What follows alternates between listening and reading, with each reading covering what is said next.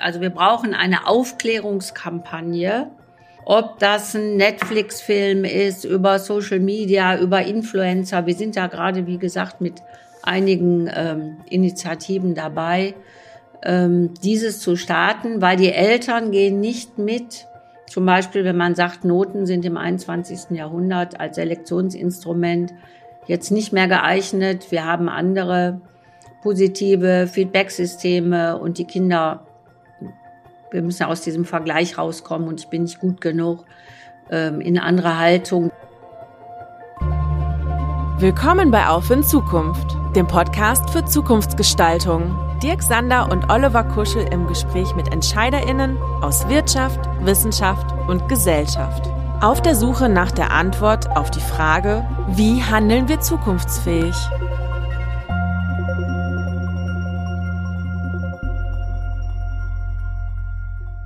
Hallo liebe Zuhörende, hier ist Dirk Sander und gemeinsam mit meinem Kollegen Oliver Kuschel wollen wir heute mit zwei Bildungsaktivistinnen über die Rolle der Bildung und der Schulen bei der Transformation von Wirtschaft und Gesellschaft sprechen.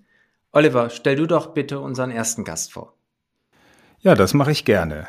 Ähm, ja, wir haben zu Gast heute Deutschlands bekannteste Bildungsexpertin und manche würden sagen auch Bildungsrockstar.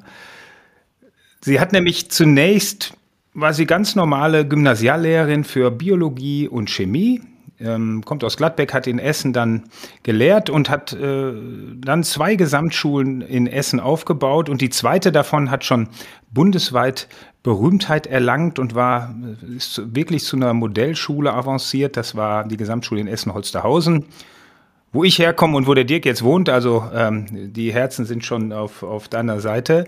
Und ähm, dann ist sie nach Berlin gegangen und hat dort einen noch größeren äh, Erfolg und noch größere Aufmerksamkeit be äh, bekommen, indem sie dort die Evangelische Schule Berlin Zentrum aufgebaut hat, die ESBZ.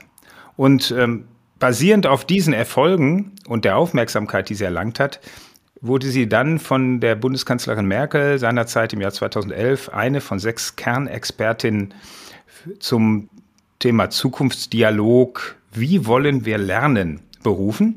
Und ich sag mal, in diesem Expertengremium hat sie dann auch noch zwei Menschen kennengelernt, Stefan Breidenbach und Gerald Hüther, mit denen sie dann gemeinsam eine Initiative, eine Bildungsinitiative Schule im Aufbruch gegründet hat. Und ja, alles gipfelte dann in der, äh, ja, so aus unserer Sicht natürlich die höchste Auszeichnung Ashoka Fellow im Jahr 2015. Die neueste Aktion ist der Friday, an dem Schülerinnen mit den aktuellen gesellschaftlichen ökologischen Herausforderungen sich befassen sollen, die man auch unter den 17 Sustainable Development Goals subsumiert. Und sie sagt, wir brauchen Schulen, in der die Schülerinnen lernen, Fragen zu stellen, statt Antworten zu geben und in der die Lehrenden sich als Lernbegleiter verstehen. Herzlich willkommen, Margot Rasfeld. Liebe Margret, schön, dass du heute bei unserem Podcast dabei bist. Wunderbar, ich freue mich auch. Unser zweiter Gast ist Jungunternehmerin, Autorin, Moderatorin, aber nicht nur das, sondern auch noch ausgebildete Coaching sowie Speakerin und Trainerin auf Konferenzen zu den Themen Persönlichkeitsentwicklung, Schule und Bildungstransformation. Sie setzt sich als ehemalige Schülerin der Evangelischen Schule Berlin Zentrum seit 2011 für einen radikalen Wandel des Bildungssystems ein und ist Botschafterin und Mitgestalterin der Initiative Schule im Aufbruch. Mitgründerin des Bildungsstartups Herausforderung einfach machen sowie Co-Autorin des Buches Wie wir Schule machen, lernen, wie es uns gefällt. Nach dem Motto Weg vom unmüdigen Pflichterfüller hin zum mutigen, verantwortungsvollen und selbstdenkenden Individuum hält sie im gesamten deutschsprachigen Raum und auch international Vorträge mit Vorschlägen, Möglichkeiten und gelebten Beispielen, wie Schule und Lernen auch anders geht und sogar richtig Spaß machen kann.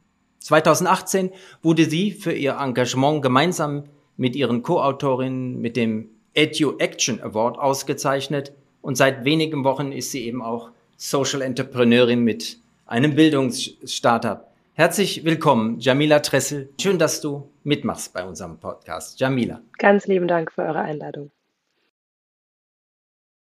Ja, und dann starten wir gerne mit Margret. Margret, ich habe dich ja doch recht ausführlich vorgestellt, weil ich wusste gar nicht genau, was soll ich jetzt eigentlich streichen, weil das alles aus, aus meiner Sicht so wichtig ist, was du getan hast. Wenn man jetzt sieht, okay, ich sag mal, normale, in Anführungsstrichen, Gymnasiallehrerin für Biologie und Chemie, und wie ist daraus dann Deutschlands führende Bildungsexpertin geworden? Also war das irgendwann mal eine Eingebung, dass du gesagt hast, ich ich sehe jeden Tag, wie es nicht laufen soll und ich kann das in meiner Rolle als Lehrerin nicht ändern. Ähm, war das eine Eingebung oder war das eine schleichende Entwicklung? Vielleicht führst du uns mal kurz durch, durch dieses Thema. Ja, das war eine schleichende Entwicklung. Also schleichend würde ich gar nicht sagen, weil ich sie immer bewusst mitbekommen habe, aber eine sich immer weiter fortentwickelnde ähm, Entwicklung. Ähm, ich habe schon in meiner Zeit als äh, Lehrerin an einem Gymnasium, 13 Jahre war ich an zwei Gymnasien tätig, äh, da habe ich äh, sehr viel Projekte mit den Schülerinnen und Schülern durchgeführt und auch Projekte in der Community, im öffentlichen Raum.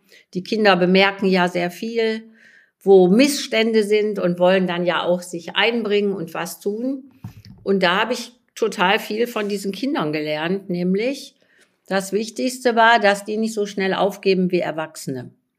Also das erste Projekt war mit fünf Klässler 1980, glaube ich. Äh, die hatten festgestellt, die ähm, Bäume sind eingeasphaltiert, der, der Asphalt geht hoch, die Bäume sterben, wir müssen jetzt was tun und äh, haben sich dann entsprechend Verantwortliche aus der Stadt Essen damals eingeladen und äh, die haben natürlich gesagt, geht nicht, es ist kein Geld eingestellt und wie soll das funktionieren und so weiter. Und ich habe dann einfach nur gesagt, und jetzt? Und dann sprudelten die los. Jetzt bestellen wir die Presse, jetzt machen wir dies, jetzt machen wir jenes.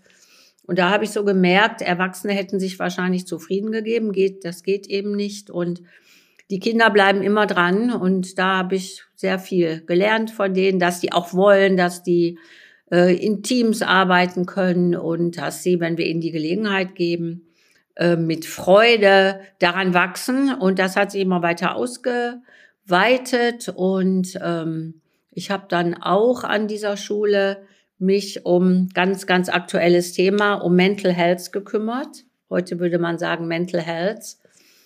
Ähm, es gab sehr viel Konflikte in den Klassen und ich habe mit den Schülern dazu gearbeitet und äh, es gab so eine reine Jungenklasse.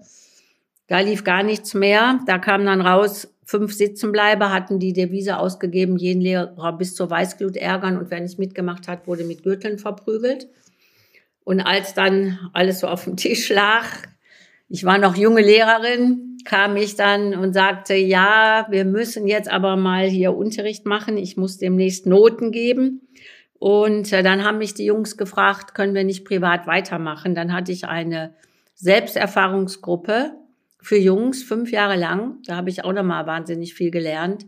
Und das hat sich rumgesprochen und nachher waren 50 Prozent der Schülerinnen und Schüler dieses Gymnasiums in diversesten Gruppen von Meditation bis Selbsterfahrung und so weiter. Ich habe da auch mal einen Preis und Geld vom Kultusministerium für gekriegt und den Bundesgesundheitspreis 1990.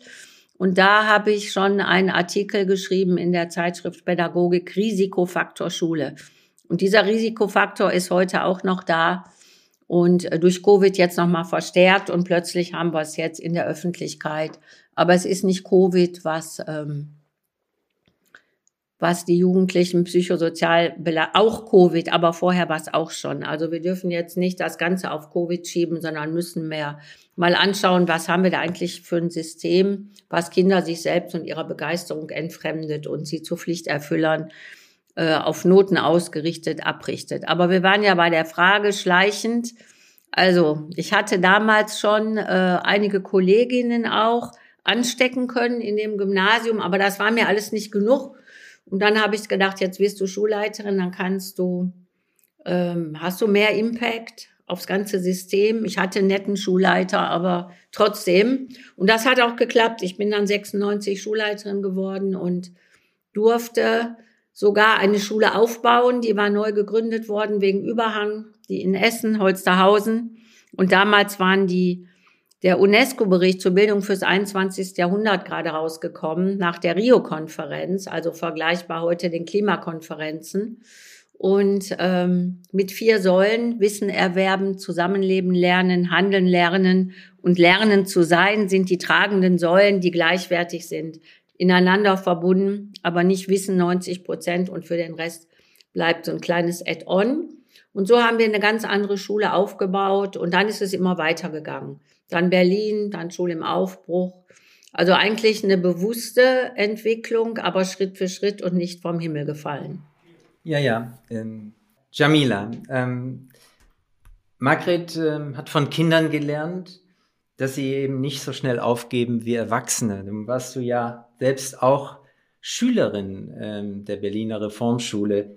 Äh, ich dachte gerade, als äh, Margret das sagte, an Greta, die, die ähm, 2018 ähm, ziemlich viel Durchhaltevermögen gezeigt hat und damit die ganze Welt bewegt hat. Wie viel Greta steckt eigentlich in dir, Jamila? Ähm, wie hat das denn bei dir angefangen? Sehr gute Frage. Wie es bei mir angefangen hat, ist tatsächlich eine Schulleiterin wie Margret Rasselt, die mir als Kind begegnet ist, gleichwertig auf Augenhöhe, äh, mit einem Rieseninteresse für mich als Individuum und äh, mir den Raum gegeben hat, meinen Mund aufzumachen, zu sagen, wie es mir geht, zu sagen, was ich mir wünsche, zu sagen, was mir wichtig ist in Bildung, in Schule. Ich hätte mich das im Leben nicht getraut, ähm, weil ich nicht wusste, weil ich die Erfahrung vorher nicht gemacht habe, unbedingt, dass ich äh, eine Relevanz habe und dass ich mit mitgestalten und mitbestimmen darf. Ähm, das kannte ich so vorher nicht. Ich habe immer schön, ich war eigentlich ein sehr guter Pflichterfüller, wenn man so will. Ich habe gut in das deutsche Schulsystem gepasst. Ich war gut in der Schule. Ich konnte gut ähm, Aufgaben erfüllen, die man mir gegeben hat, weil ich als Kind niemals angezweifelt habe, dass das, was mir gegeben wird, nicht auch ähm, sinnvoll ist, dass es mich im Leben weiterbringt. Ich habe sehr stark auf die Erwachsenen vertraut, dass die wissen, was sie tun. Dann habe ich mit zehn Jahren die Erfahrung gemacht, an einem Gymnasium, ähm, das ein Schnellläuferkonzept hatte, also G7 statt G8 oder G9. Also alles noch schneller, noch intensiver. Unser Paradigma von höher, schneller, weiter noch intensiver auf Kinder projiziert. Und das habe ich ein Jahr lang mitgemacht und danach war ich so fertig und hatte so keine Lust mehr auf Schule und auf Lernen und bin wirklich jeden Tag mit Bauchschmerzen aufgewacht, dass ich ähm, einmal die Erfahrung machen musste, was es bedeutet, unser System in den extremsten Formen zu erleben, so wie es eben nicht funktioniert für die meisten Kinder. Und ich war, weiß Gott, auch nicht die Einzige, für die das nicht funktioniert hat. Und, das war auch nicht, weil ich zu blöd war oder weil ich zu, ich weiß nicht, leistungsschwach, sondern wirklich, weil das System nicht funktioniert. Das haben sie auch dieses Pilotprojekt in Berlin wieder eingestellt mit diesen sogenannten Schnellläuferklassen. Ähm, aber ich habe eine wichtige Erfahrung dort gesammelt, ein Jahr lang, und zwar, dass ich Schule anders leben will und dass ich jetzt weiß, wie ich es nicht will. Und mit dieser Erfahrung bin ich an die ESBZ, also an Marits Schule in Berlin gekommen und habe ihr in meinem sozusagen Vorstellungsgespräch, wo sie sich echt über eine Dreiviertelstunde für mich alleine Zeit genommen hat, ähm, erzählt, was ich erlebt habe und wie ich es nicht will und dass ich, so wie ich die ESBZ interpretiere und erlebt habe im Tag der offenen Tür, glaube, dass das genau die Art und Weise ist, wie man gut lernt als Kind und wie ich gut lernen kann und dass ich mich da sehr wohl mitfühlen würde und da sehr viel Spaß wieder beim Lernen hätte. Und Margret hat schon bei unserem ersten Gespräch gesagt, boah, Jamila, ich hätte dir gerade ein Mikro in die Hand geben können. Äh, du hast unsere Schule vielleicht besser beschrieben, als ich das kann als Lehrerin. Und damit war es für mich schon klar. Ich bin aus dem Gespräch spaziert und habe meiner Mutter gesagt, ja, die Schule, keine andere. Mit zwölf Jahren. Und auch schon damals hat Margret gesagt, wir bleiben in Kontakt, selbst wenn du jetzt keinen Platz auf der Schule bring, ähm, kriegst ich merke, dass du Interesse daran hast und hat mich schon auf eine Veranstaltung eingeladen. Da war ich noch nicht mal auf der SBZ ange angenommen. Das heißt, so dieser, ich sag mal, Greta Funke, der wurde mir geschenkt ähm, und in mir erweckt, weil ich nicht wusste, dass er da war. Aber als ich das gemerkt habe, dass mir ähm, zugehört wird, dass ich wichtig bin und dass ich eben nicht alleine bin auch damit, sondern dass viele Mitschülerinnen und Mitschüler von mir ähnlich in eine Richtung die Welt mitgestalten können und wollen, dass sie Spaß daran haben, das hat mich wahnsinnig gestärkt und motiviert, auch was zu bewegen. Und Greta ist, finde ich, ein großes Beispiel von einem jungen Menschen, dem etwas so tief ins Herz ging, dass sie sich, ähm, komme was wolle, dafür einsetzt, weil sie genau wusste, wenn wir jetzt nichts ändern, dann geht unsere Welt einfach vor die Hunde und dann gibt es die nicht mehr. Das heißt, was heißt das, wenn ich ein paar Tage Schule verpasse? Es ist viel wichtiger, mich fürs Leben und für die Welt einzusetzen. Und ähnlich geht es mir, wenn ich mich für Bildung einsetze, auch, dass ich sage, also ich habe ja auch viel Schule verpasst, wenn man so will, weil ich ja auch viel immer mal wieder mit Margit unterwegs war und später dann auch alleine und über das Buch, das wir geschrieben haben, da war ich ja 14 Jahre alt. Ähm, das heißt, wenn dann diese Klassikerfrage kam auf einem Vortrag irgendwo am anderen Ende von Deutschland, ja, aber verpasst ihr heute nicht einen Tag Schule? war Marits Standardantwort, das Leben ist doch der Unterricht. Und genau so war es. Ich habe an dieser, einem solchen Tag so viel mehr gelernt, als ich es vielleicht im normalen Frontalunterricht an jeder anderen Schule hätte lernen können. Das heißt, da auch ein neues Verständnis von Bildung zu bekommen, was Bildung alles sein kann, dass Bildung eben nicht nur Wissensvermittlung und Wissenskonsum ist, sondern so viel mehr. Diesen Horizont hatte ich vor dieser Erfahrung an der ESBZ noch nicht und habe sie da gewonnen. Und da ist auch dann diese Aktivismus wachgekitzelt worden, zum, nach dem Motto, ich darf mich für etwas einsetzen, ich kann mich für etwas einsetzen. Und es muss nicht immer das gleiche Thema sein, es muss nicht alles, alle müssen Klima machen, alle müssen Bildung machen. Aber mein Herzensthema ist nun mal Bildung aufgrund meiner eigenen Erfahrung und weil ich so dieses Gefühl habe, wenn so eine Lehrerin oder in dem Fall Schulleiterin wie Margret Rassfeld kommt und so eine Tür aufmacht, ähm, was ist dann möglich? Ich hätte nicht den Weg gehen können, den ich gegangen bin jetzt. Und ich möchte auch wieder so ein Türöffner wieder für andere junge Menschen sein, wo ich jetzt langsam erwachsen werde, ähm, um zu zeigen, ey, Bildung ist auf eine andere Art und Weise möglich, auf eine Art und Weise, wie sie dir entspricht, wie sie dir dienlich ist und du wieder als einzelne Person so viel in der Welt bewegen kannst, dass du die Welt ein Stück besser machen kannst. Was ist für dich Bildung, Margret? Das würde ich jetzt gern mal äh, wissen. Welche Ziele siehst du, Paradigmen siehst du, braucht es eigentlich für eine zukunftsfähige Bildung, für eine wirkliche Reformierung des Systems? Ähm, Bildung ist für mich die Fähigkeit, die langsam wachsen darf, zu verstehen, wo komme ich her, wo gehe ich hin, wie, wie hält die Welt zusammen, wie, äh, also Herzensbildung ist für mich ganz stark Bildung. Wissen ist sehr wichtig, sonst kann ich mich ja nicht einmischen in die Angelegenheiten der Welt. Aber dieses Wissen muss ich eben anwenden unter einem Werteethos. Und dieses Werteethos entsteht durch Vorleben eben auch. Also an den meisten Schulen gibt es so ein Ethos nicht, zumindest wird es nicht ähm, kommuniziert. Ähm, wir haben sehr viele Eltern am Tag der offenen Tür, wenn ich da mit den Schülerinnen stand und wir haben die Schule vorgestellt und da kam ja auch immer dieses, dass unser Herz dafür schlägt, dass diese jungen Menschen sich entfalten dürfen und sich selber entdecken dürfen. Manche haben da geweint. Die haben gesagt, wir waren jetzt an, an vier Schulen und da ging es nur um Fächer, wie viel Sprachen angeboten werden, dass die Kinder an den Gymnasium fähig sein müssen, selbstständig Hausaufgaben zu machen, sonst brauchen sie gar nicht erst kommen. Also es ging überhaupt nicht um die Menschen, sondern ähm, um den, also ich würde sagen, so auf Gesellschaft übertragen von Profitmaximierung zur Gemeinwohlorientierung. Es ging so um Profitmaximierung. Und äh, das war immer, für mich war das sehr schön, wenn ich das so gehört habe. Für die Kinder, die an anderen Schulen sind, ist vielleicht nicht so schön. Aber dieses Ethos, warum sind wir hier eigentlich und wie wollen wir leben, wie können wir selber dazu beitragen. Ähm, und dann geht es natürlich auch um Aufwachsen in Frieden miteinander, also Diversity zu schätzen, als positiv zu erleben und nicht als negativ und sich von diesem ganzen Selektionsgedanken und Beurteilen durch Ziffern zu verabschieden. Das alles schwächt ja auch die Persönlichkeit. Also Bildung ist für mich erstmal Fragen stellen dürfen, aufwachsen dürfen.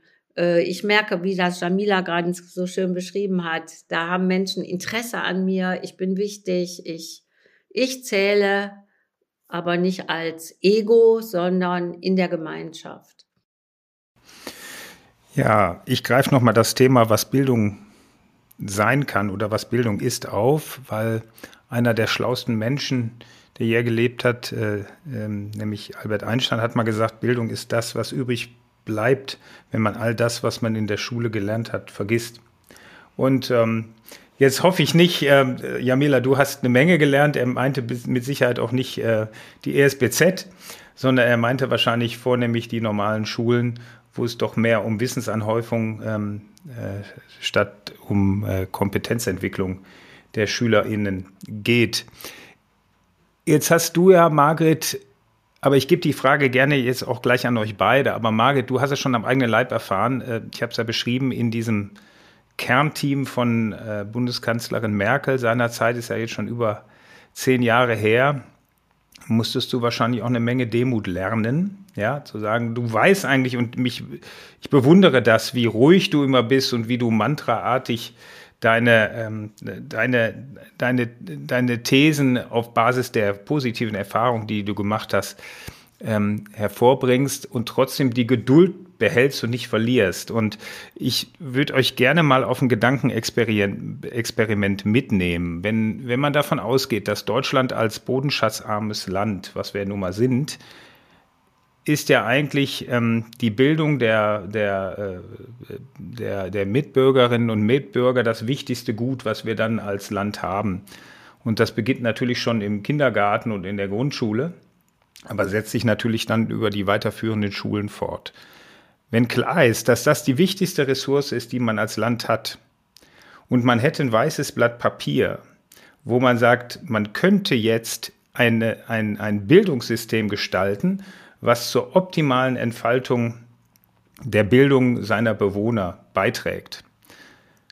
Man würde ja nicht auf die Idee kommen, 16 regionale Einheiten zu gründen, die zwischen 500.000 und 18 Millionen Einwohnern groß sind, die 16 eigenständige Bildungsministerien haben, die 16 unterschiedliche Lehrpläne haben, 16 unterschiedliche Landesgesetze, die zum größten Teil dann auch noch ähm, den Austausch untereinander letztendlich äh, behindern. Und die Bundesregierung hat keinen Durchgriff. Also das ist ja das System, was wir vorfinden. Da sagt man immer schön, das ist historisch gewachsen. Ich sage immer, das ist wie Gravitation. Gravitation, ja, das, die ist da und die werden wir auch nicht ändern. Das Schlimme ist ja, man könnte es ändern, aber dieses Beharrungsvermögen im System ist ja wahrscheinlich dann der größte Feind. Es ist ja nicht so, Margret, dass Leuten, denen du erzählst, dass sie sagen, das stimmt nicht. Das ist an Hahn herbeigezogen, das sind Einzelschicksale. Jamila, ja, das ist eine Ausnahme, ja, die ist so eloquent, die hätte auch an der normalen Schule ihren, ihren, ihren Weg gemacht. Das, äh, das ist nicht der Standard. Das heißt, wie stellt ihr, könntet ihr euch, und ich gebe die Frage gerne an euch, ein System vorstellen, was einerseits diesen Freiraum den Schülern gibt, andererseits aber auch Wechselmöglichkeiten zwischen den Schulen, ohne dass man zurück, also dass man, wenn man umzieht, ähm, äh, und die Schule wechseln muss, dass man an der neuen Schule nicht ein Jahr zurückgehen muss, weil ja man äh, nicht entspricht dem, was diese Schule dort fordert und was letztendlich dann auch zu einem Bildungsabschluss führt, der dann, wenn man denn studieren will, auch international Fuß fassen kann und nicht nur einen deutschen Bildungsabschluss, der woanders nicht anerkannt wird. Das war jetzt viel auf einmal, aber diese systemische Frage ist für mich eigentlich der größte Verhinderer dessen, ähm, was ihr eigentlich bewegen wollt. Oder sehe ich das falsch? Also ich gebe mal gerne an dich, Jamila. Okay. Ich finde es eine sehr komplexe Frage, weil es ist ja, wie du sagst, wir haben uns ein System aus, aufgrund von historischen Gegebenheiten geschaffen, das heute einfach obsolet ist, das nicht mehr funktioniert. Und ähm, ich bin jetzt nicht so lange und so intensiv in der Bildungsarbeit wie Margret, als ich, dass ich sagen könnte, das und das sind die Stellschrauben, darum funktioniert es nicht, aber das bräuchten wir eigentlich. Was aber existiert und was auch schon sehr gut funktioniert, sind dann solche Ideen, die Margret aus dem Hut zaubert, wie der Friday, wo man sagt, na gut, auch wenn wir auf politischer Ebene nicht ganz so viel bewegen können und nicht sagen können, wir schaffen jetzt die KMK ab und wir sagen jetzt für alle, für ganz Deutschland ein, eine einheitliche Lehrplan, Gebilde und so weiter. Das geht ja von heute auf morgen nicht. Das verändert sich ja sehr langsam. Ja.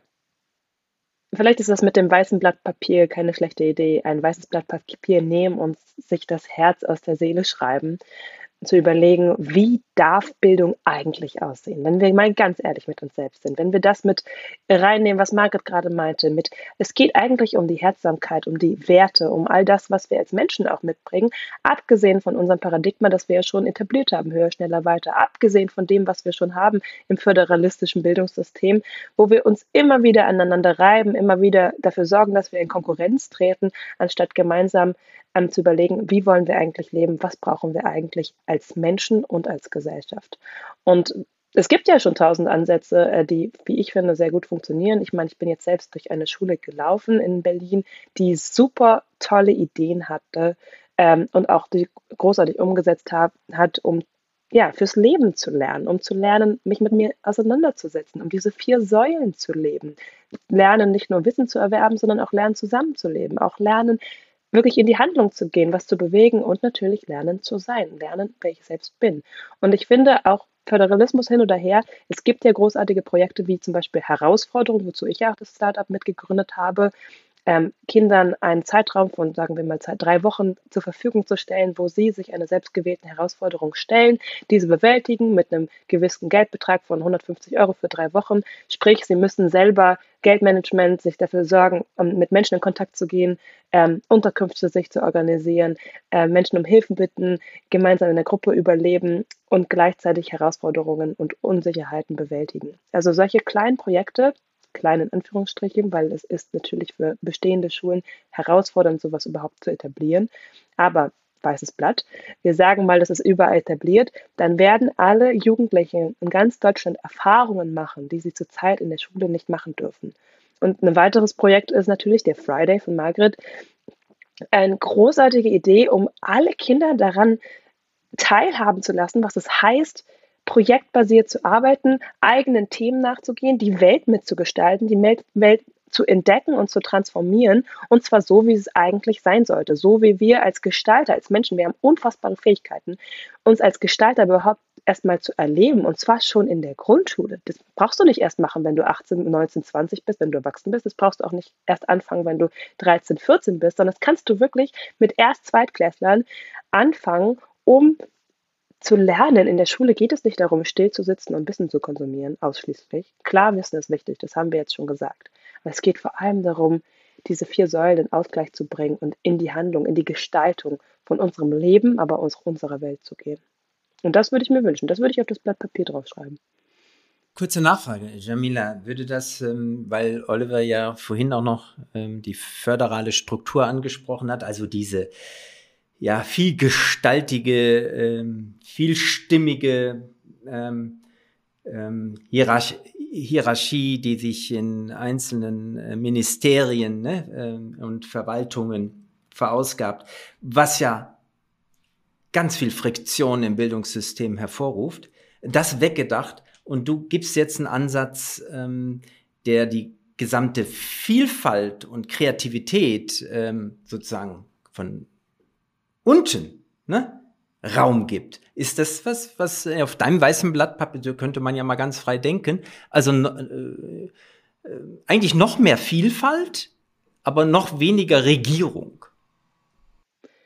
Ja, es ist so diese, ich sag mal, das Zusammenspiel aus Zuhören und Tun. Also, wie ich vorhin schon erwähnt habe, als Kind habe ich ja nicht in Frage gestellt, dass das, was mir meine Lehrer vorsetzen, wichtig für mich ist. Ich habe einfach, bin einfach davon ausgegangen, dass die wissen, was sie tun und dass sie wissen, was für mich in meinem Leben wichtig ist zu lernen. Also habe ich es gemacht. Das heißt, Kinder sind super ähm, kreativ, die, das, das kennt man ja auch aus Studien, dass die super viel Kreativität, Lösungsansätze und so weiter mitbringen. Aber dann werden ihnen das, wird ihnen das ja eigentlich Schritt für Schritt abtrainiert, weil sie zu, ich sag mal ganz hart, Pflichterfüllern äh, erzogen werden. Und die Aufgabe ist nun, diese Kreativität, diese Vielfalt, die da eigentlich schon gegeben ist, auf natürlichste Art und Weise von Kindern, die Neugierde, die Aktivität, die Energie, die Kinder mitbringen, die nicht auszubremsen, zu sagen, hey, ihr müsst jetzt aber so und so funktionieren, sondern zu sagen, boah, wir nehmen das alles und wir bieten euch eine Struktur, die das auffängt und die das wo ihr das einsetzen, wo ihr das nutzen könnt, in der Vielfalt, in der Kreativität, in eurer Einzigartigkeit, das Herausarbeiten, das Herausstellen könnt. Und das mündet aber in einem gemeinschaftlichen Projekt. Das heißt nicht, jeder wird zum Einzelkämpfer und macht nur noch das, was er will und Anarchie pur, sondern das bedeutet, man bündelt es in einer Gemeinschaft, indem man sich zusammen die Frage stellt, wie wollen wir zusammenleben? Wie wollen wir zusammenwirken? Wie möchte uns, wie soll unser Leben, unsere Gesellschaft aussehen? Und dann gehen wir Schritt für Schritt dahin. Und das heißt natürlich nicht, dass das micromanaged irgendwie alles kontrolliert ist und vorgegeben ist, du musst jetzt aber das können und das machen und das so sein und so. Davon rede ich nicht, sondern davon, dass es gut geführt ist. Da können wir uns auch über Führung unterhalten, was ja auch im Unternehmertum super wichtig ist und natürlich auch in der Regierung super wichtig ist. Wie führen wir eine Gesellschaft? Und es geht nicht darum, dass eine Person sagt, so funktioniert es, sondern dass wir als Kollektiv eigentlich unsere gemeinschaftliches Wissen und auch unser Urwissen, das Kinder so gut mitbringen. Die können untereinander, wenn man sich so eine Kindergartengruppe anguckt, die regulieren sich so großartig untereinander, die binden sich miteinander ein, die gehen in Kommunikation. Ist egal, ob da ein Dreijähriger oder ein Fünfjähriger spricht. Und das können Kinder sehr gut. Sie brauchen natürlich Unterstützung und dass wir als Erwachsene sozusagen einen Raum öffnen für Kinder, dass die diese Entfaltung mitbringen, dass sie dieses Engagement entfalten und mitbringen und wir aber nicht mehr führen im klassischen Sinne von wegen, wir sagen euch, was dann geht, sondern einfach diesen Raum gestalten, wo etwas entstehen kann. Margret, ich gebe gerne auch nochmal ähm, die, die Frage an dich weiter. Jamila hat das schön beschrieben, ja, was Schule alles leisten soll. Und wie ich schon sagte, jedem, der euch erlebt, der mit dir ges gesprochen hat, Eltern, Schüler, vielleicht auch äh, Zuhörer auf eurer Roadshow, die ihr ja, glaube ich, im Jahr 2012 oder wann das auch immer war, gemacht hat, mit mehr als 10.000 äh, Zuschauern in, glaube ich, elf Städten wart ihr. Alle haben gesagt, so muss es sein. Und gleichwohl ist es nicht so, das ist die Erkenntnis und auf einmal drängen alle Eltern auch ihre Schulen dazu, das umzusetzen, sondern auch Schule im Aufbruch entwickelt sich langsam, aber stetig. Ähm, wenn wir jetzt denken, unsere Probleme der Welt müssen schnell angegangen werden, das, was Schule im Aufbruch leistet, ist super, aber das ist einfach zu langsam für die, für den Druck, den wir eigentlich als Gesellschaft haben, für diesen, für diesen Transformationsdruck. Also verlierst du nicht manchmal die Geduld, wie langsam das alles geht und wie viele Lobbyistengruppen äh, eigentlich an dem festhalten, was eigentlich klar ist, dass es das, dass das nicht das richtige System ist? Wo nimmst du, wo nimmst du äh, die Geduld her und ja, äh, wie denkst du, kann es noch schneller, schneller gelingen, das, was ihr erreichen wollt? Die, ähm, also ich war schon nah daran, ähm, mich nicht mehr jetzt so zu engagieren, wie ich das mache, sondern aufzurufen, nicht mehr in die Schule zu gehen. So ein bisschen wie Fridays for Future in, ähm, jetzt aufs Bildungssystem bezogen. Dann hat das Kultusministerium in Niedersachsen die Zukunftsschulen ausgerufen. Also da bin ich jetzt nicht unschuldig dran. Also Schulen, die äh, ausdrücklich den Auftrag haben, das Neue zu entwickeln und auch vorgegebene Regularien und Gesetze überschreiten zu können. Ähm, und jetzt zieht Rheinland-Pfalz nach. Und ähm, das hat mir so ein bisschen nochmal Durchhaltekraft gegeben, weil ich dachte, vielleicht ziehen ja dann andere in positiver Konkurrenz auch nach, damit wir einfach Beispiele des Neuen auch haben. Die meisten können sich ja nicht vorstellen, dass es auch anders sein kann.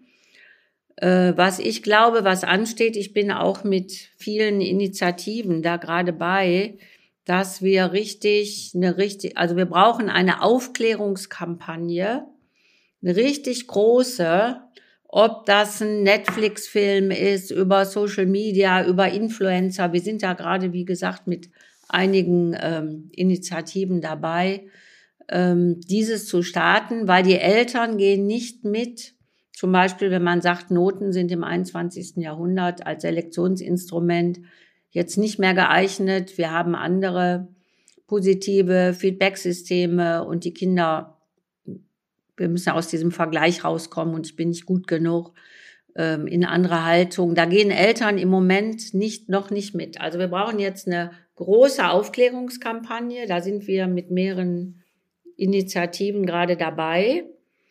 Äh, Im nächsten Jahr, im Juni, wird es auch ein Riesenfest geben in Berlin im FES. Ich glaube so mit 20.000.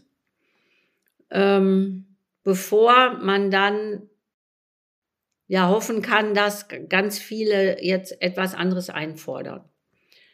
Ähm, ich komme jetzt auch noch mal auf den Friday zurück. Es ist ja so, wir haben ja bildungspolitisch ganz tolle Beschlüsse bereits. Wir haben ja im Kontext der SDGs, der 17 Nachhaltigkeitsziele, mit dem Ziel Nummer 4, Quality Education, ganz klare Vorgaben weltweit im Weltaktionsplan der UNESCO, äh, fortgeschrieben als BNE 2030. Da steht eigentlich die Revolution drin.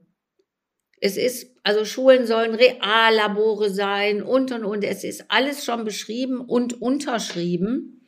Und Deutschland hat ja als einziges Land weit und breit einen nationalen Aktionsplan Bildung für nachhaltige Entwicklung. Er arbeitet mit 350 Experten aus Wissenschaft, Wirtschaft, äh, NGOs, Lehrern, alle möglichen waren dabei. Der ist so unbekannt, die Presse greift den gar nicht auf. Der ist vor fünf Jahren im Juni verabschiedet worden. Und da steht eigentlich alles schon drin. Aber es geht zu langsam, weil wir haben jetzt nicht die Zeit zu warten, bis die Lehrerausbildung sich geändert hat und, und, und. Wir müssen parallel auf allen Ebenen, brauchen wir jetzt Beispiele. Ich kenne zum Beispiel jetzt persönlich fünf Lehrerseminare, die jetzt diese Ausbildung transformieren wollen. Es gibt wahrscheinlich noch ein paar mehr. Die kenne ich jetzt, die bringen wir jetzt zusammen. Und wenn die dann ihre Entwicklungen einfach verbreiten, weil die Leute brauchen Beispiele, die sagen, der rechtliche Rahmen ist so eng, da kann man nichts machen. Jetzt haben wir auf einmal den Friday an mehreren Universitäten und die Studierenden bekommen dafür Credit Points. Äh, solche Sachen müssen wir jetzt verbreiten. Und ich habe ja den Friday entwickelt, einerseits aus dem guten Erfahrungen von dem Schulfach Verantwortung, wo sich ja junge Menschen engagieren im Gemeinwesen. Seit über 23, seit 23 Jahren gibt's das. An vielen, vielen Schulen, hunderte von Schulen machen das. Alle mit denselben Erfahrungen. Kinder wollen sich engagieren, die äh, entwickeln sich dabei total, die ähm, fangen an, an sich zu glauben, dass sie was tun können. Das zweite ist die Begrenzung vom Projektunterricht. Ein Projekt, was nach fünf Wochen beendet ist, führt oft nicht dazu, dass du wirklich übers Wissen hinaus ins Handeln kommst. Und in den Papieren, die ich gerade beschrieben habe, BNE 2030, nationaler Aktionsplan, da stehen an vielen Stellen steht, ähm, es sind äh, Aktions- und Freiräume für das Handeln der Kinder und Jugendlichen strukturell zu verankern. Daraus habe ich den Friday gemacht, vier Stunden jede Woche. Der, das Curriculum sind die SDGs, da ist ja alles drin, nicht nur die Ökologie. Äh, Kinder, auch Grundschulkinder, sind total in der Lage, die SDGs runterzubrechen auf ihre eigene Lebenswelt. Äh, die SchülerInnen finden sich in Leidenschaftsgruppen, in Interessengruppen zusammen, informieren sich, also eignen sich Wissen an. Lehrer sind Prozessbegleiter. Und dann überlegen sie sich eine Lösung für ihr Gebiet, mit dem sie sich befassen für die Schule oder Kommune, für eine Herausforderung, eine Lösung und setzen die auch um und haben dafür auch genug Zeit. Und der Friday bekommt natürlich keine Ziffernote, weil du am Friday die äh, Metakompetenzen erwirbst. Die werden natürlich reflektiert und gewürdigt. Unsere, äh, also oder meine Vision oder unsere Vision von Schule im Aufbruch ist, dass LehrerInnen am Friday die neue Haltung lernen können. Denn wir sehen überall, dass die Haltung der Lehrerinnen und Lehrer der Schlüssel ist und dass es ihnen wahnsinnig schwer fällt, loszulassen, Freiheit zu geben. Also auch wenn jetzt solche Gesetze kämen, äh, wir schöpfen die Gesetzeslage ja überhaupt nicht aus von den Schulgesetzen. Die haben da, die sind so auf Unterrichten, bewerten, disziplinieren, eine tolle Stunde halten, alles steht fest. Und jetzt hast du nicht mehr die Tafel, sondern das Whiteboard und bist innovativ. Davon loszulassen, nicht zu wissen, was passiert, nicht als Lehrer schon von vornherein ähm, alles im Griff zu haben und zu kontrollieren, sondern in die Prozessbegleitung zu gehen. Dafür brauchen wir jetzt richtig gute Fortbildung. Wir entwickeln da gerade einiges, auch zum Teil mit künstlerischen Interventionen, um, um dann mal zu spüren, so am eigenen Leib. Dann brauchen wir richtig neue Sachen. Ähm, wir erleben das ja auch in den Unternehmen, wie schwierig das ist, dieses Mindset zu drehen und in Eigenverantwortung und eine gute Fehlerkultur zu kommen. Äh, und die Hoffnung ist eben dann, wenn du einmal diese neue Haltung erworben hast und die kannst du wahrscheinlich in einem neuen Lernformat, was du bisher nicht kanntest und die SchülerInnen auch nicht und die LehrerInnen auch nicht, dir besser aneignen als in deinem Deutsch- oder Matheunterricht, den du schon seit 20 Jahren in einem ganz bestimmten Muster vorbereitest und planst. Und dann bist du eben hinterher Meister zweier Welten, der alten Haltung und der neuen Haltung. Und die neue Haltung hast du ja dann, die verlierst du ja nicht wieder und kannst sie dann peu à peu ähm, übertragen, bis man vielleicht fünf Tage Friday hat. Also das ist jetzt so die Hoffnung.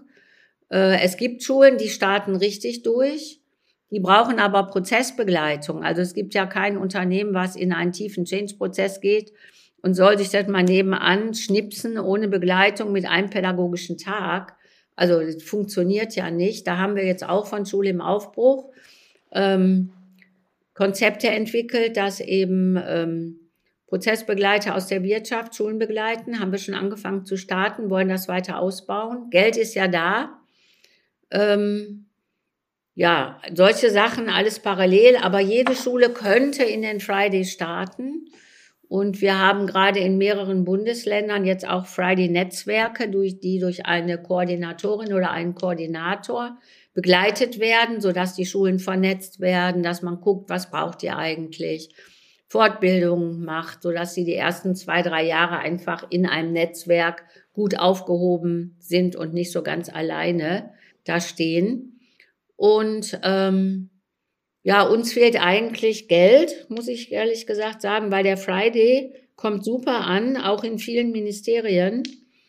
Und uns fehlen jetzt die Koordinatoren, also nicht als Menschen, wir hätten schon genug gute Leute, aber die müssen ja auch bezahlt werden. Und da müssen wir immer wieder Stiftungsgelder einwerben und so weiter. Es wäre toll und ich hoffe, dass es dahin auch kommt, dass von den Ministerien für die Begleitung und Einführung des Friday einfach Geld zur Verfügung gestellt wird. Der Friday setzt ja beschlossene Gesetze um, nämlich dieses Bildung für nachhaltige Entwicklung.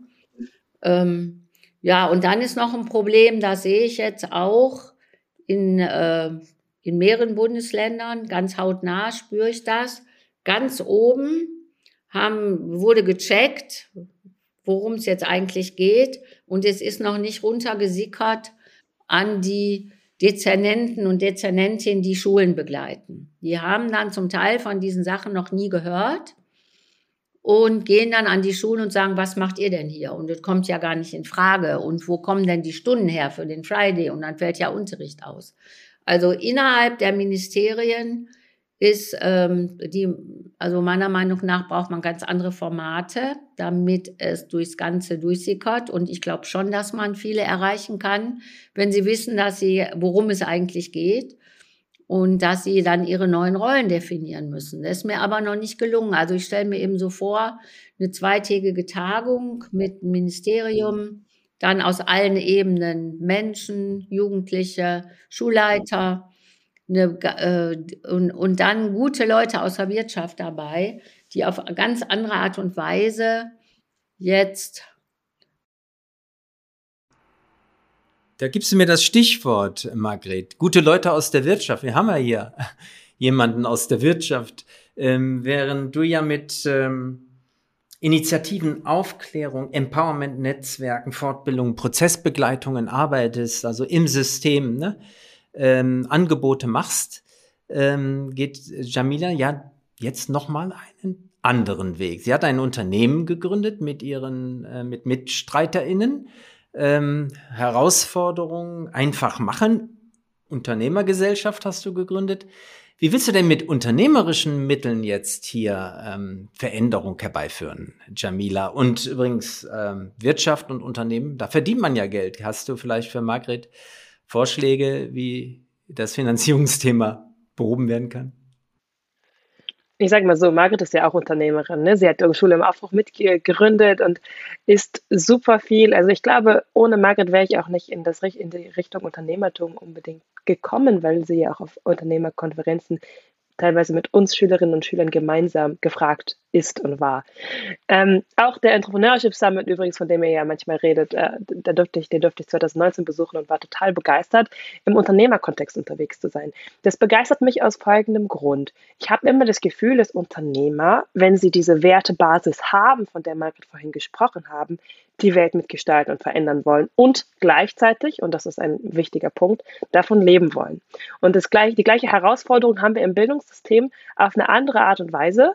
Wir haben teilweise verbeamtete Lehrerinnen und Lehrer, die ihren Dienst nach Vorschrift oft machen und auch in der bequemlichen teilweise Haltung sind von wegen, ich muss da ja jetzt richtig viel Energie reingeben, um diese Gestaltung, sowas wie einen Friday, sowas wie die Herausforderung zu etablieren. Wäre es nicht leichter, wenn ich das so mache, wie ich es bisher immer gemacht habe? Die Haltung gibt es, aber dann auch Lehrerinnen und Lehrer, die sagen, so wie ich es aktuell mache, das macht mich krank. Ich muss es anders machen. Und ich sage mal, dieser unternehmerische Geist, wenn der ein bisschen mehr in Schule und in Bildung wäre, dann würde sich schon viel verändern, weil dann würde schon eine andere Grundhaltung zum Thema Transformation und Veränderungsprozesse da existieren. Denn Unternehmertum, also meiner Erfahrung nach, jetzt als Unternehmerin kann ich sagen, ist super volatil. Es geht mal super gut, dann funktioniert mal wieder was überhaupt nicht. Und dann ähm, auch ich habe ja ein gemeinnütziges Unternehmen mitgegründet, das ist ja eine GUG. Das heißt, wir sind auch, ähm, wir versuchen uns zwar selbst zu finanzieren auf lang, lang, lange Sicht, aber braucht am Anfang natürlich Förderung durch Stiftungen. Und da ist auch ein bisschen äh, ein riesen, eine riesen Herausforderung für Bildungsinitiativen, weil was ich mich immer gefragt habe, auch schon als Schülerin und im, auch in Bezug auf Schule im Aufbruch, wo ich ja auch jetzt ähm, mit Gesellschafterin bin und mit dem sozusagen Grundteam. Ähm, ich habe mich immer gefragt, es gibt so viele Bildungsinitiativen. Warum können wir nicht alle zusammenarbeiten? Wir haben alle so tolle Ideen. Warum machen wir? Also, das war so meine utopische Vorstellung, bis ich begriffen habe, hm, wir konkurrieren gleichzeitig auch alle um die gleichen Fördertöpfe. Wir konkurrieren alle um selbe Geld irgendwo. Eigentlich ist Konkurrenz nicht unsere Grundhaltung. Wir wollen alle was Gutes tun. Wir wollen alle was verändern. Und trotzdem scheint es eine Limitierung zu geben. Und meine Hoffnung als Unternehmerin ist jetzt, dass ich sozusagen in dem Feld von Unternehmertum, wo so viel Geld ist, das kann man, muss ich echt sagen. Ich bin jedes Mal beeindruckt, wenn ich auf Konferenzen bin, wie viel Geld auf dieser Welt ähm, im Umlauf ist, wofür auch Geld ausgegeben wird, wo ich sage, naja, das könnte man so viel besser investieren in nachhaltige Dinge. Ich versuche auf unternehmerische Sicht so finanziell stabil zu sein und Geld zu generieren, um es wiederum in Bereiche, wo es wirklich gebraucht wird, wo aber dieser Unternehmergedanke noch nicht unbedingt so gut angekommen ist wie in Bildung, das einzusetzen. Das machen sehr viele Unternehmer, die dann ja eine, Stiftung gründen oder einen Fonds oder, oder, oder. Das existiert alles schon. Aber auch das würde ich sehr gerne verbinden. Also, dass Schulen, und das hat Marit ja auch gemacht mit der ESBZ, wie viele Preise du gewonnen hast ähm, und Konzepte, wo wir dann einfach Geld zur Verfügung hatten, dass man vielleicht in einer normalen Schule nicht zur Verfügung hat, wenn man sich nicht dafür bewirbt, wenn man nicht merkt, oh, das sind Gelder, die kann ich abrufen. Es liegen auch im, im Kultusministerium in Töpfe zur Verfügung für bestimmte Dinge. Ganz oft ist das Problem, dass das Geld nicht abgerufen wird, weil in der Schule keiner eine Ahnung davon hat, wie man diese Anträge schreibt oder es viel zu kompliziert ist, viel zu bürokratisch. Also auch da, diesen unternehmerischen Gedanken, dieses Simplicity, wie man so schön sagt, also so ein bisschen dieses, auch diesen Umgang mit Geld und das Spielerische mit Geld, ähm, in Bildung zu tragen, auch schon mit Kindern, dass die schon in der Lage sind, Anträge zu stellen und sich Geld abzurufen, um ihre Projekte durchzuführen, weil das geht ja auch. Also das ein bisschen mehr in die Schulen reinzutragen, das ist so meine Hoffnung.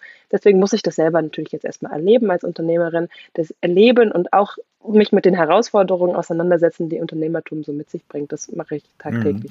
Ja, du beschreibst das ganz schön, äh, äh Jamila, was vielen unserer Bildungsstartups erhebliche Probleme bereitet, ist nämlich das Thema Cashflow. Ja, das ist als Startup sowieso schon nicht so einfach.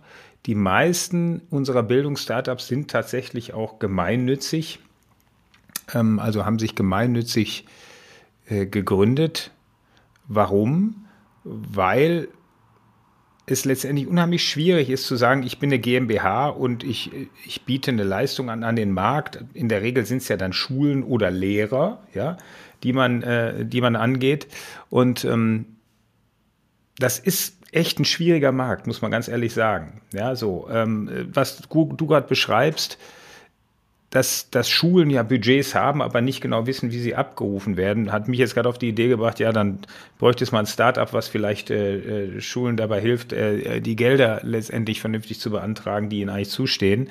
Das hätte wahrscheinlich auch schon eine Daseinsberechtigung. Und äh, wir sehen ganz viele unserer gemeinnützigen Startups im Bildungsbereich tatsächlich scheitern, weil es zu langsam geht. Äh, Margit, du hast auch ähm, äh, ja auch mit der äh, Eileen Mög von den Zukunftsbauern zusammengearbeitet, auch ein Fellow-Team aus Batch 1 bei uns. die leider mittlerweile, ähm, äh, ähm, ja, die haben es liquidiert, ihr Unternehmen. Die hatten so tolle Konzepte mit, mit, mit, mit äh, äh Inhalten, mit, mit Postern, Lernmaterial. Eileen, total äh, tolle Frau und äh, ja, es hat nicht funktioniert, weil sie sich aufgerieben haben, in dem Vertrieb einzelne Schulen letztendlich zu überzeugen, doch dann so ein, äh, die, das Thema Zukunftsunterricht zu etablieren. Ja, so und Stiftungen waren nicht in der Form äh, äh, da oder auch nicht ja nicht verfügbar, um, um das langfristig zu finanzieren. Und schon ist ein weiteres total tolles Bildungsstartup Schnee von gestern. Was hast du für Ideen, wie kann es gelingen als Startup, und es gibt viele tolle junge Menschen, wir sehen ja tagtäglich hier bei uns in der Impact Factory, auch das Thema Bildung unternehmerisch anzugehen, ohne dann unheimlich viel Kreide zu fressen und dann nachher nach zwei, drei Jahren dann wieder zu merken, okay, es funktioniert unternehmerisch dann irgendwie doch nicht. Hast du da irgendwie Tipps und Tricks aus deiner gefühlt 300-jährigen Erfahrung als Bildungsexpertin und Aktivistin? Also es gibt ja kaum eine größere in Deutschland. Ähm, ja, also es geht ja um ein System, also ich bin da immer hin und her gerissen. Es geht ja um einen Systemwandel. Und viele Bildungsinitiativen kommen mit einem Add-on, um das alte System zu verbessern. Und man muss sich immer die Frage stellen, erhalten wir es dadurch länger am Leben?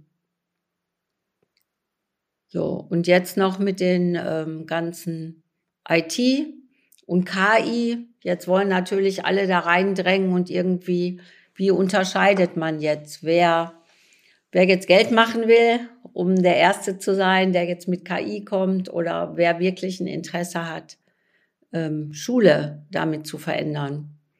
Ähm, ich, ich will noch mal, ich will noch mal etwas anderes sagen und zwar, ähm, wenn wir uns die Transformation der Gesellschaft, darum geht's ja eigentlich. Und wenn die Gesellschaft sich transformiert, muss sie auch die Bildung mit transformieren, weil es um einen tiefen Haltungswandel geht und nicht nur um äh, erneuerbare Energien, MINT, Technik und so weiter. Ähm, da haben wir ja, wenn man mal nach Otto Schama geht, diese soziale Krise, die Sinnkrise und die äh, ökologische Klimakrise, äh, deren Ursache ja Entfremdung ist. Entfremdung zwischen uns und anderen und, und der Mitwelt und ihm selbst. Und wir müssen an diesen Schmerz kommen, einmal so durchs U gehen, um überhaupt fähig zu sein, damit wir nicht kognitiv abkürzen und dann doch wieder scheitern, weil wir nicht in diesen Haltungswandel gegangen sind. Und ich habe jetzt erkannt, sage ich mal, erkannt, mir ist jetzt noch tiefer bewusst geworden, weil nämlich Schülerinnen eines Gymnasiums, die nach alles Einser-Schüler, die alle im Modus laufen, 1,0 Abitur, lernen, lernen, lernen, lernen, lernen, die sind nach dem zweiten Lockdown ziemlich psychisch angeschlagen in die Schule gekommen und haben gemerkt, gefühlt, keiner fragt sie, wie es ihnen geht sondern jetzt geht es darum, noch den verpassten Stoff noch schneller in sie reinzustopfen und noch mehr Tests zu schreiben, weil ja die Noten gebraucht werden. Und das war richtig schlimm und ich glaube, da sind die richtig an ihren Schmerz gekommen. Und dann hat sich ein Neunklässler getraut, einen Brief auszuhängen, wie es ihm wirklich, wirklich geht. Und dann haben immer mehr SchülerInnen Briefe ausgehängt. 70 Briefe hingen dahinterher. Wenn man die liest, fängt man an zu weinen. Ich habe angefangen, diese Briefe, Zitate daraus einzusetzen. Also da stehen solche Sachen drin wie, verdammt Schule, was tust du mir an? Du bringst mir bei, ich bin nicht gut genug. Du bringst mir bei, dass Stress normal ist. Du alle Zeit, die ich habe, opfere ich der Schule für gute Noten. Kaum ist der eine Test geschrieben, kommt schon, schon der nächste. Du bist wie in einer Maschine. Nein, du bist eine Maschine, die Stoff ausspuckt, abgeschnitten vom Leben. Und das Schlimme ist, es ist kein Ende abzusehen. Und zwar aufgrund der Ohnmachtserfahrung, dass wir gar nichts tun können und so weiter. Ganz berührende, ganz persönliche Briefe. Und dann habe ich gemerkt, wie Menschen plötzlich anders reagieren. Wir haben ja viele Bildungsbürger, die sagen, ach, ich schlag drei Kreuze, mein letztes Kind ist durchs System, nichts will ich mehr mit dem System zu tun haben, ich bin heilefroh, wir sind da durch. Ähm, habe ich neulich erlebt. Dann habe ich aus den Briefen vorgelesen, habe gesagt, ihr beiden waren beide Professorinnen, ihr habt euch vorhin so und so unterhalten. Ihr wart ja gar nicht verbunden mit euren Kindern und mit dem Schmerz, den die da haben müssen. Hauptsache einmal durch und jetzt mache ich drei Kreuze die haben dann angefangen, den liefen dann die Tränen tatsächlich runter. Und ich glaube, wir können dieses ganze Bildungssystem nicht wirklich transformieren, wenn wir nicht in diese Ebene drunter gehen, uns nämlich mit dem Schmerz der Kinder und Jugendlichen verbinden, was die da eigentlich ertragen. Und sie ertragen es, weil sie ja, sich ohnmächtig fühlen, Mama nicht enttäuschen wollen, die Lehrerin nicht enttäuschen wollen, die gute Note haben wollen. Diese tiefe Würdeverletzung, wenn wir da nicht durchgehen und drangehen und dann vielleicht auch in unseren eigenen Schmerz kommen, werden wir es nicht wirklich schaffen. Das ist jetzt meine tiefe Überzeugung. Und ich, mir spielt jetzt oder uns spielt jetzt, glaube ich, sehr stark rein dieses Mental Health, dass es unseren Kindern ja so schlecht geht 50, 60 Prozent sind depressionsgefährdet, sind einfach nur fertig. Die Familienministerin stellt gerade 10 Millionen Euro zur Verfügung, um Menschen auszubilden, die in Schulen gehen, um Übungen für Achtsamkeit und wieder zu sich zu finden und sich selber zu spüren und so weiter, um das zu vermitteln. Und wir haben in Leipzig, und das ist vielleicht eben auch eine kleine Lösung, ich habe in, in Leipzig war das mit diesen Schülerinnen und den Briefen.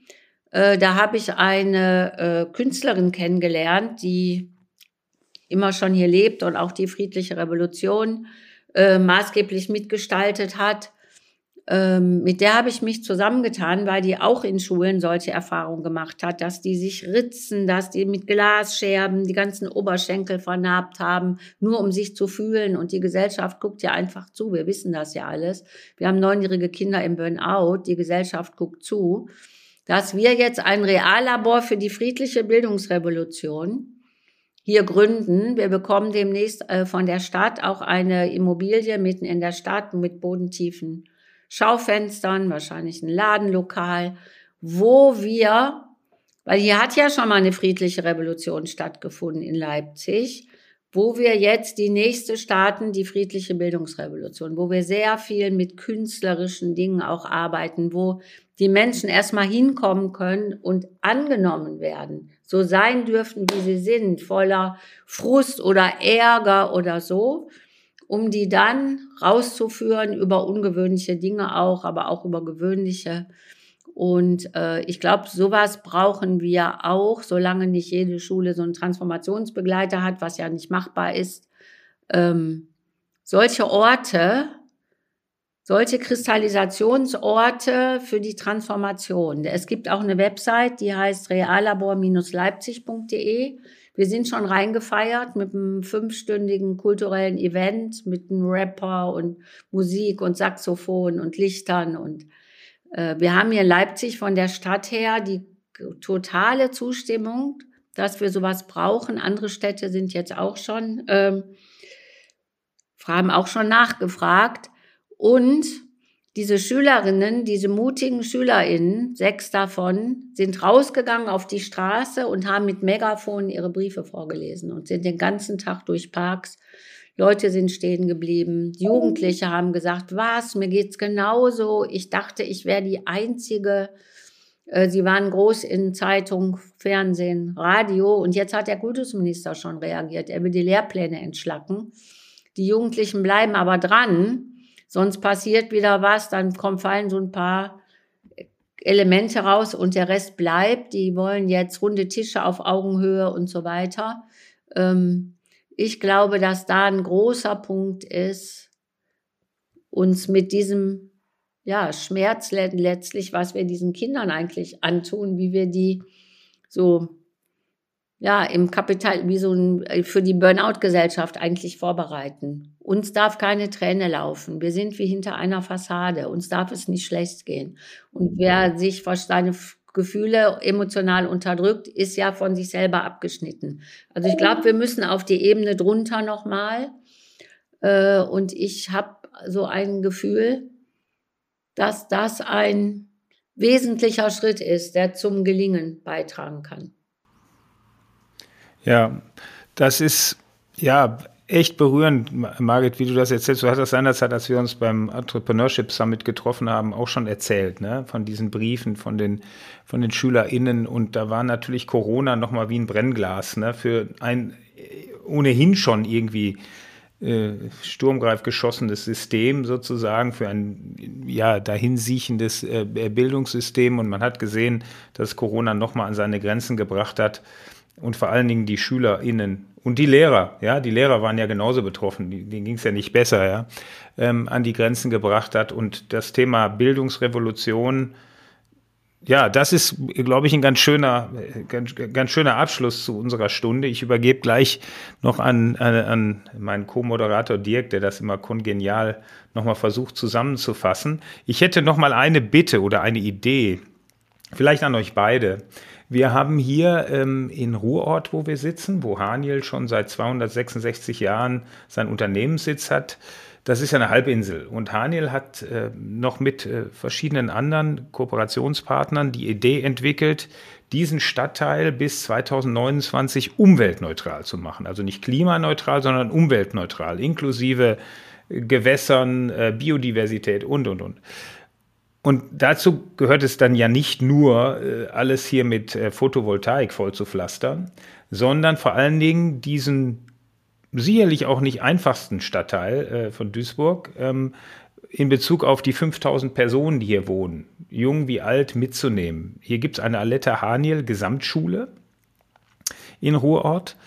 Und ich könnte mir super vorstellen, dass diese Ideen, die ihr heute ge, äh, geäußert habt, hier auch gut Platz finden könnten, weil die Stadt will das tun, die Stadt will es umsetzen, das Land, der Kanzler war sogar schon äh, hier und hat sich das angeschaut und das Thema urbaner Wandel darf ja vor Schule dann auch nicht Halt machen. Das ist ja nicht nur so zu sagen, ja gut, ne, wie ich schon sagte, überall Photovoltaikanlagen und sonst wie, sondern wie kann dann auch, könnte nicht urbaner Wandel dann auch schon bei Bildung mit anfangen, so dass man hier eben schaut, wie kann die Transformation gelingen und wie kann auch eine Gesamtschule und Grundschulen gibt es ja auch beitragen.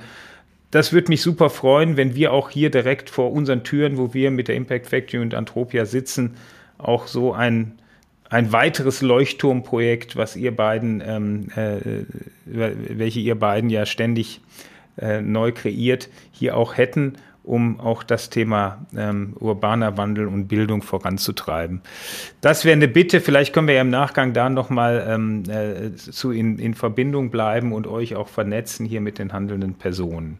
So, und jetzt übergebe ich gerne an meinen Kollegen Dirk. Ähm, der war ganz fleißig bestimmt wie immer und hat versucht, aus den vielen tollen Ideen, die ihr skizziert habt und euren Erfahrungen mal was zusammenzutragen, was dann rund ist und ein Ende setzt zu unserem Podcast. Okay, ja, dann kann ich ja nur noch drunter springen, Oliver. Die große Bildungsaktivistin Margret Rasfeld hat von Kindern gelernt, dass man durchhalten muss, um etwas zu erreichen. Sie selbst hat aber mit ihrem Engagement für eine Transformation des Bildungssystems eine eigene, sehr schmerzvolle Ohnmachtserfahrung erlebt, eine Erfahrung, die unsere Kinder tagtäglich erleben mit diesem Bildungssystem. Über 50 Prozent leiden psychisch an den Folgen des Bildungssystems ähm, hier in Deutschland. Auch Jamila Tressel war davon betroffen, bis sie dann auf Margret stieß in jungen Jahren ähm, und Margret sie in ihre Reformschule aufnahm. Sie hat ihr einen Raum eröffnet, wo sie, ja, mutig äh, sein konnte, wo sie ihren Mund aufmachen konnte, wo sie Verantwortung übernehmen konnte. Und das Mut und Verantwortung hat sie jetzt übersetzt für sich und ein eigenes Unternehmen gegründet, um bestehende Lücken im Bildungssystem zu schließen. Beide sind aktiv und beide versuchen von unten eine Grassroot-Bewegung zu initiieren mit privaten Initiativen, mit Engagement und mit den Kindern selbst, unser System hoffentlich bald zu heilen. Euch beiden wünsche ich ganz, ganz viel Erfolg dafür. Ich habe, und der Oliver auch, wir haben Töchter und Söhne, die davon betroffen sind und die haben noch einiges in diesem System an Weg vor sich. Vielleicht kommen wir ja auch mal, bekommen wir ja auch äh, in den Genuss eurer Initiativen. Vielen Dank. Vielen Dank fürs Zuhören. Wir nehmen wieder spannende Einblicke mit in die Heimat der Zukunftsmacher. Schreiben oder sprechen Sie uns gerne an unter redaktion.aufinzukunft.de. Bis zum nächsten Mal.